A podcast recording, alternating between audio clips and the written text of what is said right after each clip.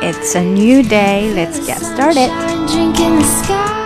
好，我们现在来听一下今天要跟读的第一句。Another breathing exercise that research shows helps strengthen your attention is breath counting. 好，到了我们练习这个 breathing 和 breath 的时候了。Another breathing exercise. Another, another breathing exercise.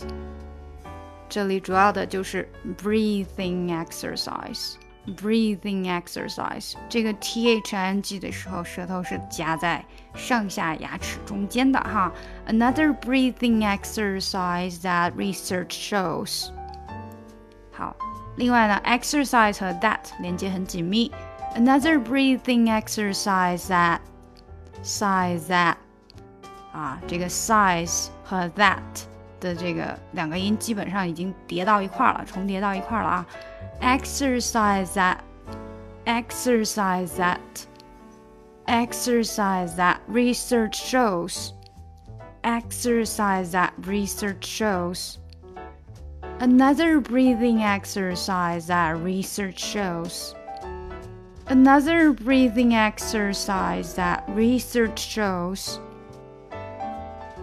Another breathing exercise that research shows helps strengthen 这个 strengthen strengthen strengthen strengthen helps strengthen your attention helps strengthen your attention 注意这个 g 的音在这里哈 strengthen your attention 其实是这个 e n g 这样的一个组合 string 然后 then 后面 t h e n then strengthen your attention is breath 这个没有 e 的啊 breath counting breath counting is breath counting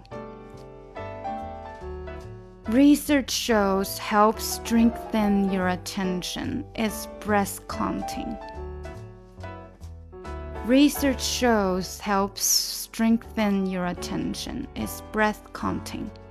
我们整句读 Another breathing exercise that research shows helps strengthen your attention is breath counting.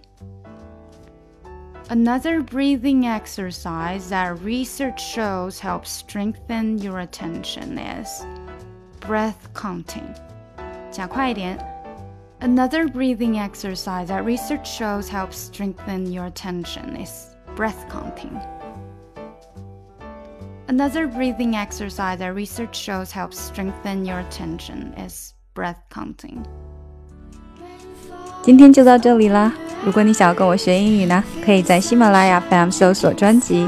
听力阅读专项提升，更多的免费英语资讯和跟读内容在我们的公众号内，ESPosts E S P O S T S。另外呢，如果你喜欢我专辑里面所用的 music，可以直接去网易云音乐搜索“抠姐英语”歌单，就可以看到我所有在专辑里面所放的歌曲啦。